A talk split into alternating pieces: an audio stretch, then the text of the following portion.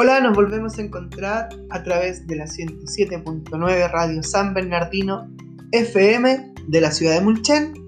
Eh, les saluda el profesor Francisco, el tío Panchito, en este periodo, este en este nuevo periodo, en este periodo de, de preparación, ¿verdad? Me refiero a Adviento, así que hoy día, como ya lo estamos presentando, vamos a conversar acerca de Adviento, algunos datos de la corona de Adviento y en esta cuarta semana del mes de María no queremos dejar de eh, otorgarle un espacio a nuestra Madre, así que también vamos a hablar un poquito de la Virgen María y recuerden que estamos realizando nuestro mes de María todos los días a partir desde las 18 horas. Se envía el link, ¿verdad? Para que puedan ingresar a la sesión y así venerar, adorar a nuestra Madre la Virgen María. Así que esperando que estén todos muy bien, un fuerte abrazo hoy día especialmente a nuestra tía Norfita, que está de aniversario. Un fuerte abrazo al cielo a nuestra tía Inés. Y también eh, de la misma forma enviar un fraternal saludo, un afectuoso saludo a cada una de las familias, a cada uno de mis colegas profesores, a cada uno de nuestros directivos quienes hacen posible también este gran sueño que se llama Colegio San Bernardino de Sena. Así que adelante estudio, como dicen, nos vamos con nuestro programa y que eh, este día sea especial y no se olviden de llamar a nuestra tía Norfita. Un fuerte abrazo para ella y cántenle las mañanitas. Nos disponemos para escuchar el Santo Evangelio. Iniciamos con la señal de la cruz. Por la señal de la Santa Cruz de nuestros enemigos, líbranos Señor Dios nuestro, en el nombre del Padre, del Hijo, Espíritu Santo. Amén.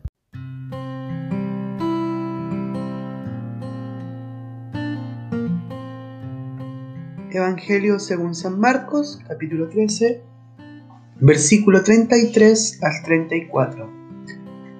Jesús dijo a sus discípulos, Tengan cuidado y estén prevenidos, porque no saben cuándo llegará el momento Será como un hombre que se va de viaje, deja su casa al cuidado de sus servidores, asigna a cada uno una tarea y recomienda al portero que permanezca en vela. Estén prevenidos entonces, porque no saben cuándo llegará el dueño de la casa, si al atardecer, a medianoche, al canto del gallo o por la mañana. No sea que llegue de improviso y los encuentre dormidos? Y esto que les digo a ustedes, lo digo a todos, estén prevenidos.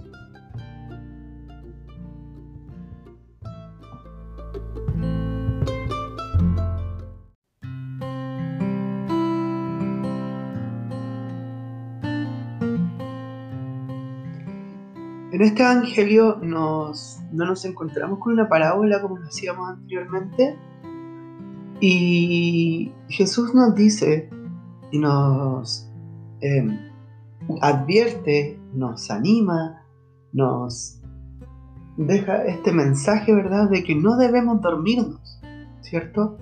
Porque acá nos habla, por ejemplo, de que el Señor se va de viajes, ¿cierto? Y deja eh, la casa al cuidado de los servidores. ¿Quiénes son los servidores? Siempre lo hemos dicho, somos nosotros. Cada uno de nosotros tenemos tareas distintas, somos personas distintas, ¿cierto? Y recomienda al portero que permanezca en vela. ¿Quién puede ser el portero? El portero es nuestra conciencia, también es nuestra iglesia, ¿cierto? Las parroquias, quienes eh, nos eh, hacen o nos hacen llegar este mensaje, ¿cierto? Estas distintas eh, análisis, estas distintas reflexiones, ¿verdad? De cómo debemos nosotros eh, apartarnos de, las cosas negativas. ¿Cierto? A veces nos vamos de a poquito sumiendo, sumiendo, sumiendo en estas cosas negativas porque a veces es mucho más fácil, ¿cierto?, que ser cristiano.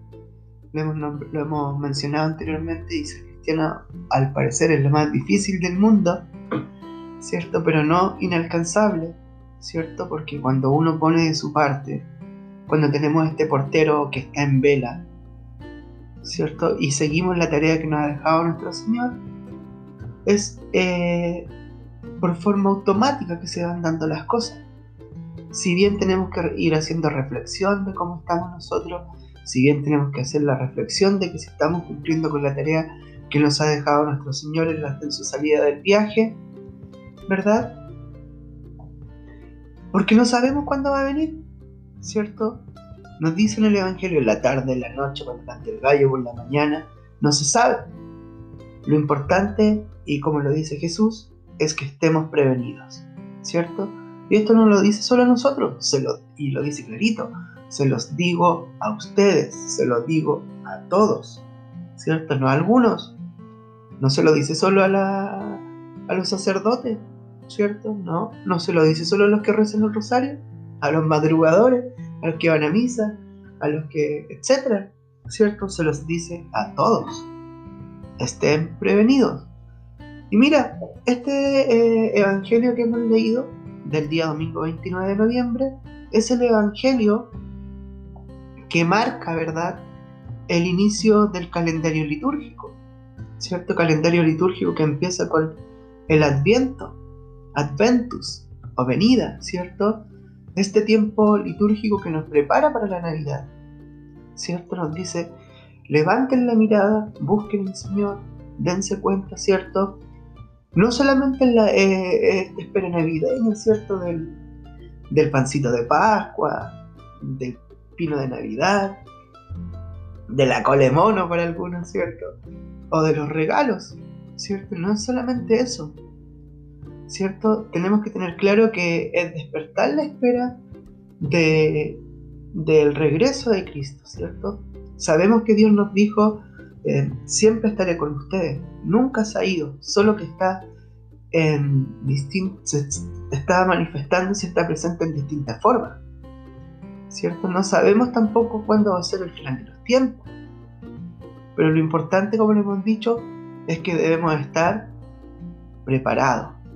¿Cierto? Tenemos que tomar decisiones que sean coherentes y valientes. ¿Cierto? Esperamos el glorioso regreso de Cristo, ¿cierto? Y un encuentro con Él el día que nos llame, ¿cierto? Durante estas cuatro semanas, nosotros, como lo decíamos, estamos llamados a despojarnos de una u otra forma de aquellas cosas que nos, nos pesan, ¿cierto? Que nos mantienen, eh, ¿cómo lo podemos decir? A ver, eh, a veces esta, la rutina, eh, eso de que a veces del resignarse, no, si esto es lo que me tocó a mí, así que no, yo, yo no rezo porque Dios me, dio esto. ¿Cierto? Al contrario, hay que alimentarse de esperanza, hay que alimentar nuestros sueños, porque ya eh, nos estamos acercando cada vez a un futuro nuevo. También cuando hablábamos de la rutina, la resignación, podemos hablar de hoy en día de cómo nos hemos sentido producto de la pandemia. ¿Cierto? También nos influido bastante, yo creo que en la mayoría de las personas del mundo. ¿cierto? Especialmente en quienes se han visto afectados por este virus, ¿cierto? Entonces, es eso. ¿Cómo nosotros, eh, o cómo este Evangelio nos viene a marcar este nuevo comienzo del calendario litúrgico, este adviento? ¿Cómo nosotros debemos estar preparados? ¿Cómo la, iglesia, nuestras parroquias nos han ido preparando nosotros eh, para esta nueva venida, para este adviento? ¿Cierto? Entonces, también nosotros debemos poner de nuestra parte, no solo es que la iglesia no me preparó bien, pero yo salía de la iglesia y andaba, como lo dicen por ahí, salía pelando, salía hablando mal del sacerdote, em, hablando cosas tal vez de algún amigo. Afuera de la parroquia había una persona pidiendo dinero y anda a trabajar, le respondí yo. ¿Cierto? Entonces son esas cosas las que tenemos que ir dejando de lado, principalmente en este periodo. ¿Cierto? Y como nos dice Jesús, tenemos que estar atentos, debemos estar prevenidos para la venida de nuestro Señor.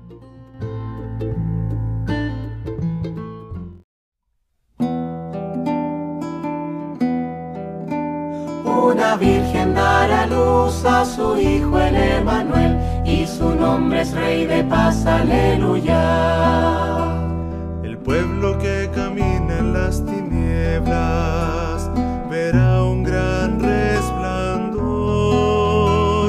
A los que viven en las sombras de la muerte les nacerá la luz.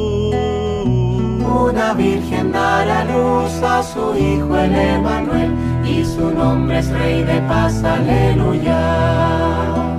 Una virgen habrá de concebir y un hijo dará luz. Su nombre es Emanuel, Dios con nosotros, su alimento leche y miel. Una virgen dará luz a su hijo el Emanuel y su nombre es Rey de paz, aleluya. Un niño nacerá, se nos da un hijo, es príncipe de paz. Él tiene en su persona el principado y al mundo regirá. Una virgen dará luz a su hijo es Rey de paz, aleluya. Su imperio será grande y limitado, la paz no tendrá fin. El trono de David será su asiento en juicio y en justicia. Una virgen dará luz a su hijo el Emanuel su nombre es Rey de paz, aleluya. Demos gloria al Padre poderoso, al Hijo que vendrá, al Espíritu que habita en nuestras almas por los siglos de los siglos. Una virgen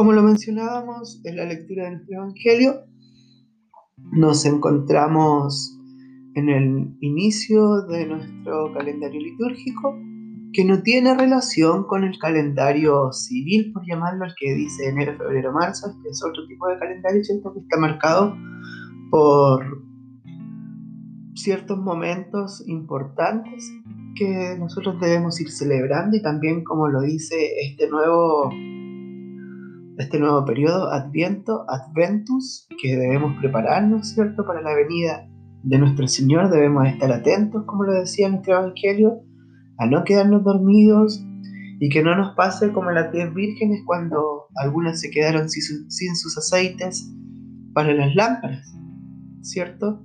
Quienes tuvieron, ellas tuvieron que ir a buscar aceite y cuando volvieron, ¿qué pasó? El Señor dijo que no las conocía. Volvamos entonces a lo que es Adviento, vamos a conversar un poquito de este periodo y vamos a, primero que nada a responder algunas preguntitas, ¿ya? Por ejemplo, ¿cuánto dura el periodo de Adviento? ¿Cierto? Ya lo habíamos dicho que Adviento es el inicio, el comienzo del año litúrgico y este año empieza el domingo 29 de noviembre y termina el 24 de diciembre. O sea, son cuatro domingos anteriores a la Navidad y forman una unidad con la Navidad y la Epifanía. ¿Ya? Entonces tenemos que tener claro que el Adviento siempre va a comenzar al domingo más cercano, ¿cierto? Eh, al último domingo más cercano de diciembre, ¿cierto? O sea, este era el 29 de noviembre. Y termina el 24 de diciembre, tenemos que tenerlo claro. Son cuatro domingos y después vamos a hablar, cuando hablemos de la corona de Adviento, eh, de las cuatro velitas. ¿ya? Una, cada velita, como pueden ir pensando, representa a un domingo. ¿Qué significa el, el concepto o qué significa Adviento? ¿Cierto? Este término proviene de la lengua del latín Y como lo habíamos dicho, eh, viene del Adventus, eh, la cual significa venida, llegada. Si se dan cuenta, eh, las parroquias, ¿cierto? La misma información que se compartió ayer a través de las redes sociales, Facebook, del Colegio San Bernardino de Sena, está todo como con tonos morados, ¿cierto? Porque ese es el color de, de este periodo. Ya con el Adviento comienza un nuevo año litúrgico en la iglesia, como lo habíamos dicho anteriormente. Morado, ¿cierto? Sacerdote vestido de morado, las parroquias decoradas de morado, ¿cierto? Entonces, o si ustedes van al calendario litúrgico a revisarlo, se van a dar cuenta que este periodo aparece de color morado. Y como lo decíamos anteriormente, ¿cierto? Debemos estar atentos. ¿A qué nos invita este periodo? El sentido del Adviento eh, es avivar a los creyentes a la espera del Señor, ¿cierto? A veces se nos olvida. Nos olvidamos del Señor. Un día, una semana, un mes, un año, un par de años, ¿cierto? Una decena de años. Pero lo importante es que en estos periodos, en estos momentos, nosotros nos volvamos a, a llenar, ¿cierto?, de, de, esta necesidad de Dios. Nos volvamos a dar cuenta que eh, Dios está acá para nosotros y y debemos también así de la misma forma nosotros estar para Él, porque Dios es nuestro Señor y no va a ser que el día que llegue no nos encuentre, nos encuentre dormido, como dicen, nos encuentre empaviando, o peor aún, sin haber estado preparado. A eso se refiere el dormido, no significa que no vamos a dormir, sino que significa que estar preparado, dejar de lado las cosas malas, ¿cierto? Haber realizado... Em, no digo que desde ahora en adelante vamos a salir todos corriendo a la calle, sino que realizar cierta caridad. Y lo hemos dicho, la caridad empieza por casa. Entonces, a eso nos invita este periodo, nos invita a abrir nuestros corazones, a, a pensarnos cómo ser mejor persona. Si nos damos cuenta, es, es eso lo que estamos conversando, ¿cierto? Porque Dios nunca nos preparó para ser malas personas, al contrario a través de Jesús nos muestra el ejemplo de cómo ser buenas personas, cómo ser un buen cristiano. ¿Y qué estamos esperando para imitar? Como lo mencionábamos anterior, eh, existe un, símbolo de este periodo que es la corona de Adviento, después la vamos a trabajar en forma más detallada. La corona de Adviento tiene su origen en una tradición que es pagana, ¿cierto? No es relacionada con, con el cristianismo, en Europa, ¿verdad? Que consistía en prender velas durante el invierno para presentar el fuego al dios Sol. ¿Ya? ¿Para qué? Para que regresara con su luz y calor durante el invierno. O sea, era una forma de petición al dios Sol, encender estas velitas de la corona para pedir por su calor y su sol. Va, para pedir por su calor y su luz. Los primeros misioneros aprovecharon estas tradiciones para evangelizar a las personas partían de sus costumbres para enseñarle la fe católica. Claro, para no pasar a llevar, ¿cierto?, la cultura, el pensamiento, las costumbres de estos pueblos europeos, los cristianos adoptan esta corona de, de Adviento y la utilizan para evangelizar, para enseñar, ¿cierto?, acerca de Dios. Y así es como se instaura hasta el día de hoy. El fin de semana me llamó la atención cuando el sacerdote nombró una palabra y dijo escatológico. Ya yo dije, ¿qué es lo que es escatológico? Y lo busqué. Y dice, es la preparación a la llegada definitiva del Señor. Es, chatos del latín, al final de los tiempos, cuando vendrá para la corona definitivamente su obra redentora, dando según sus obras la iglesia invita al hombre, ¿cierto?, a no esperar este tiempo con temor y angustia, sino con la esperanza de que cuanto esto ocurra será para la felicidad eterna del hombre que aceptó a Jesús como su Salvador, ¿cierto?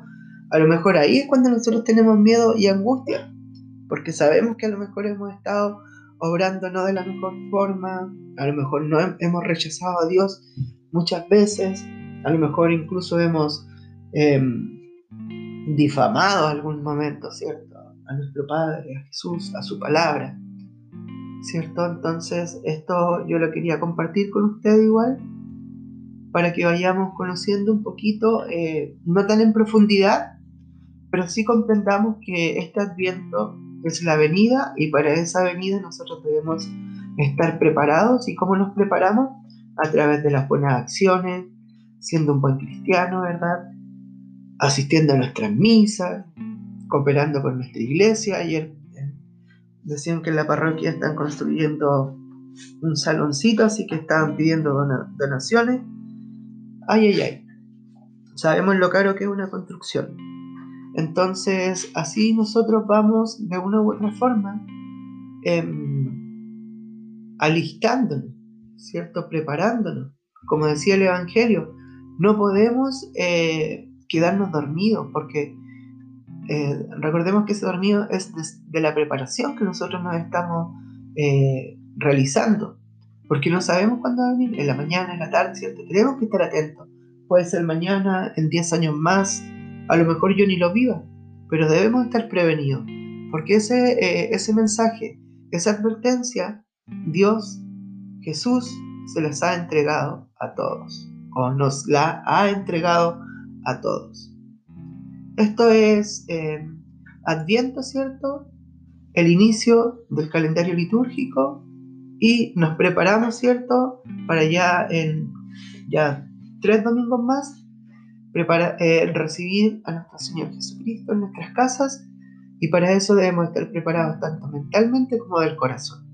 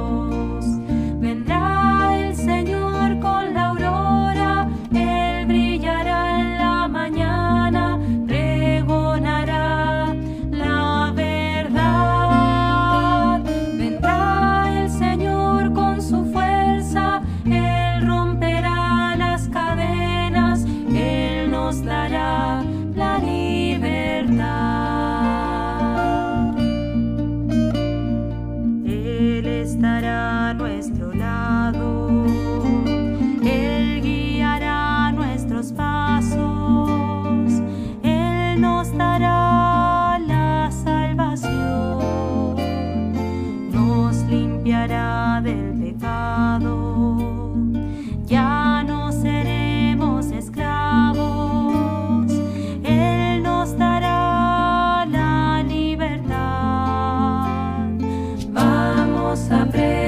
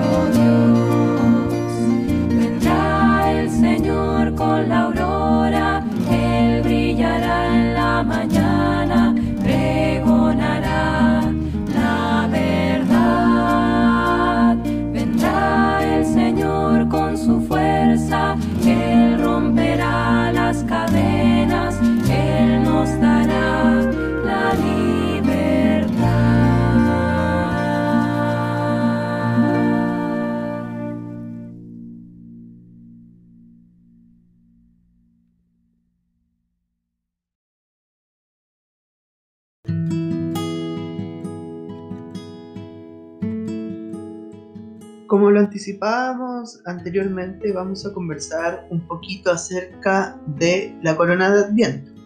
Como lo habíamos dicho, tiene su origen en una tradición pagana europea que fue utilizada, ¿cierto? Eh, posteriormente por los evangelizadores para eh, hacer esta evangelización a partir de las costumbres que ellos tenían, ¿cierto? Para poder enseñar la fe católica a partir de lo que ellos ya tenían instaurado en Europa eh, estos ¿cierto?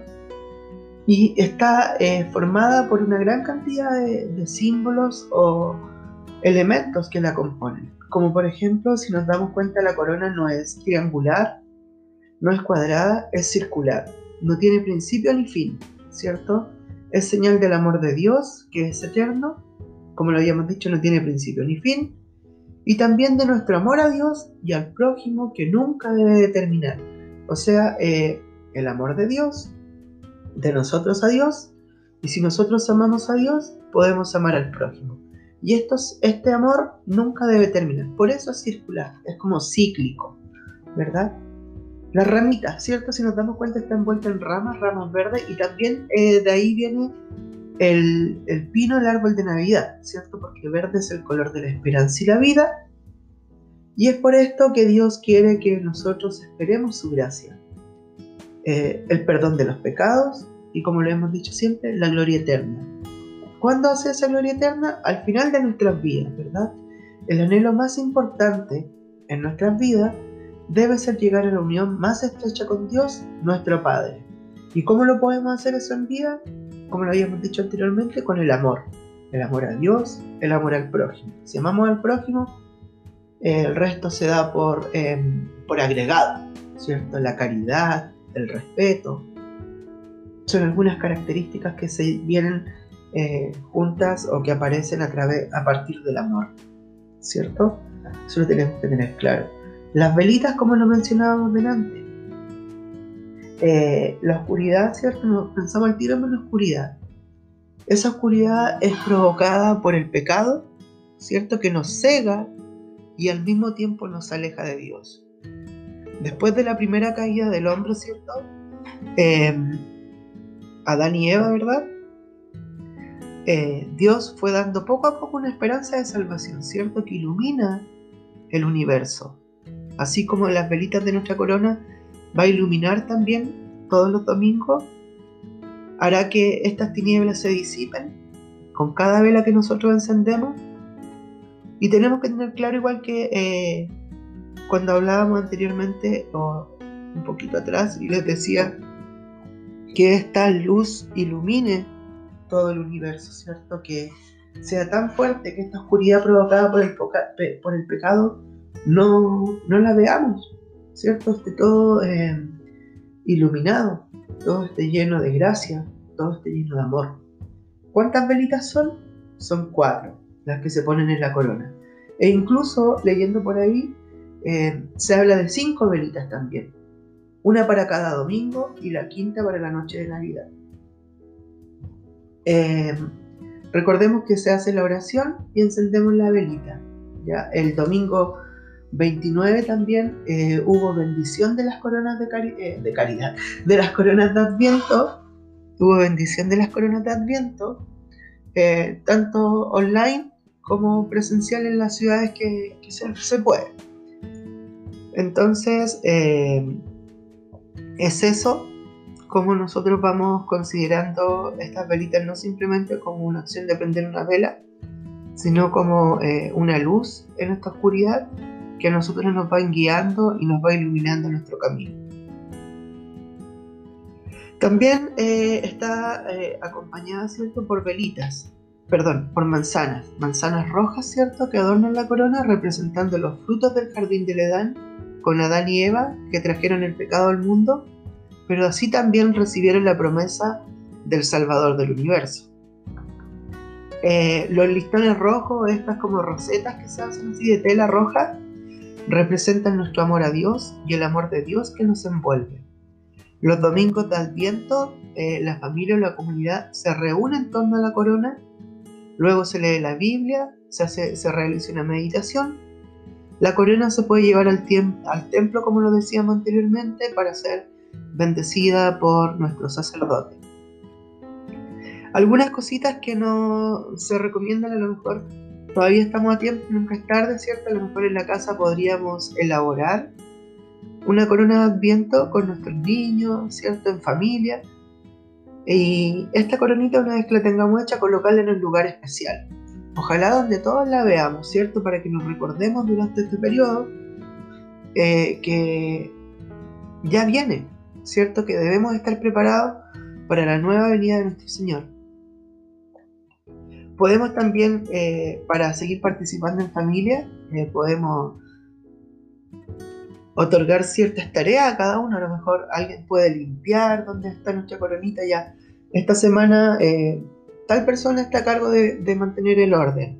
Esta semana, este domingo ya, ¿quién va a preparar la lectura? Yo. ¿Ya quién va a prender la velita? Yo. Oye, yo escuché una canción súper bonita que publicaron en la radio 107.9, una de Adviento. Ya, busquémosla y la colocamos, ¿cierto? Entonces, así vamos nosotros em, generando eh, o realizando este periodo de adviento en familia, porque bien sabemos eh, las cosas en forma independiente a veces no tienen tanto, tanta fuerza, no es tan significativo y la idea también de, de, estas, de este periodo es unificar a la familia, ¿cierto? Y todos en en la misma dirección, ¿cierto? Con el mismo pensamiento de que estamos esperando la venida de nuestro Señor.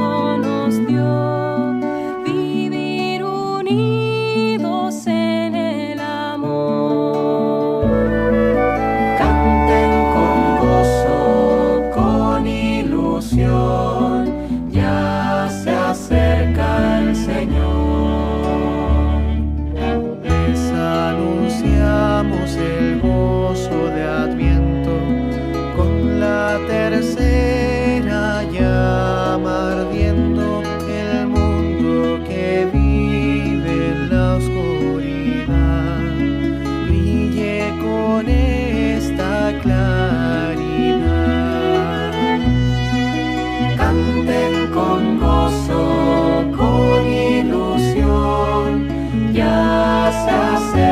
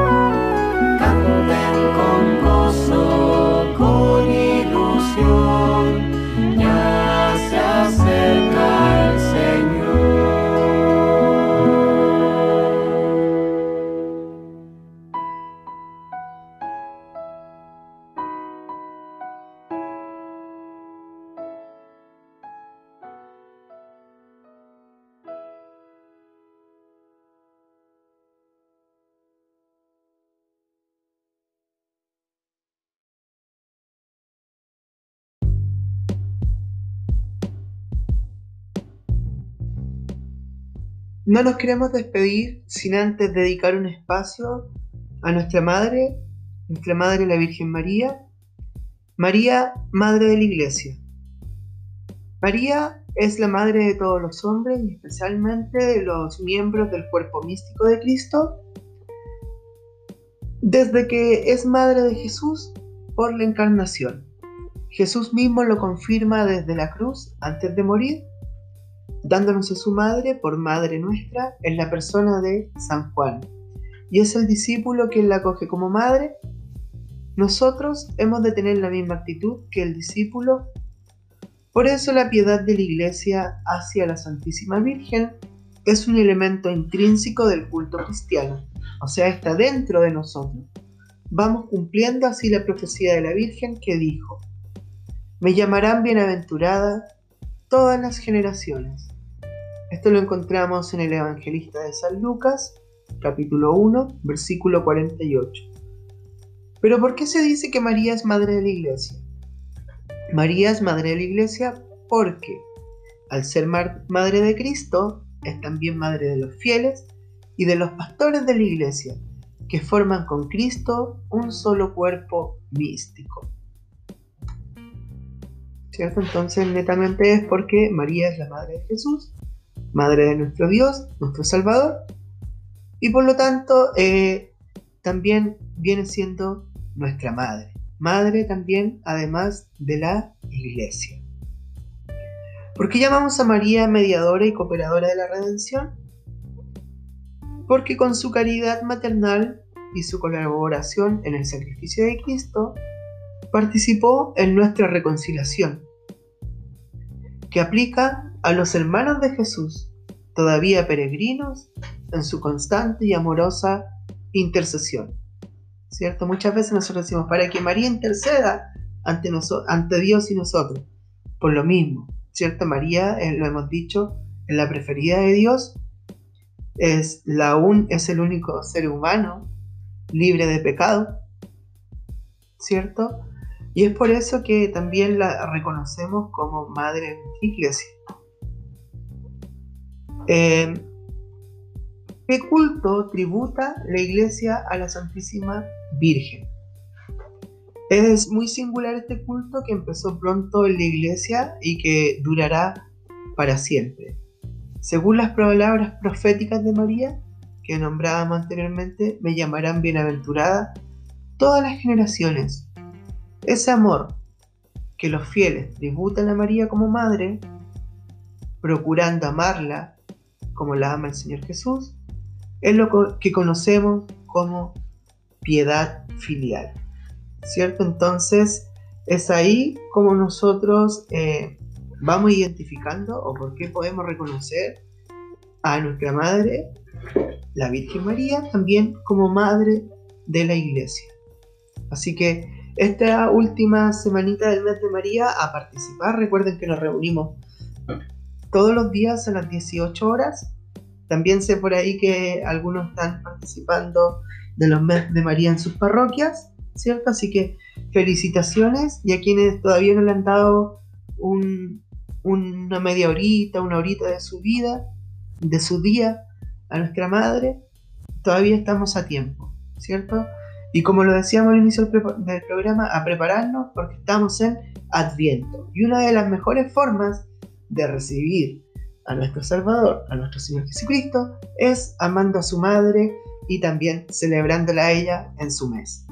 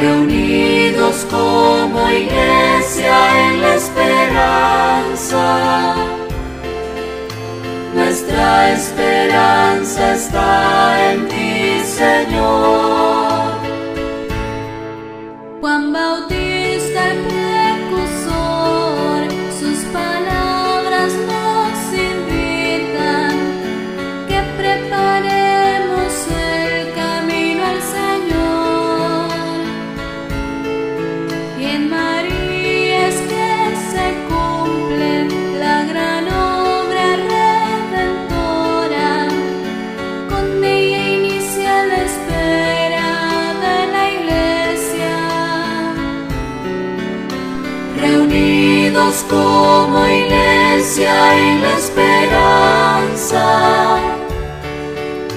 Nuestra esperanza está en ti, Señor. Reunidos como iglesia en la esperanza. Nuestra esperanza está en ti, Señor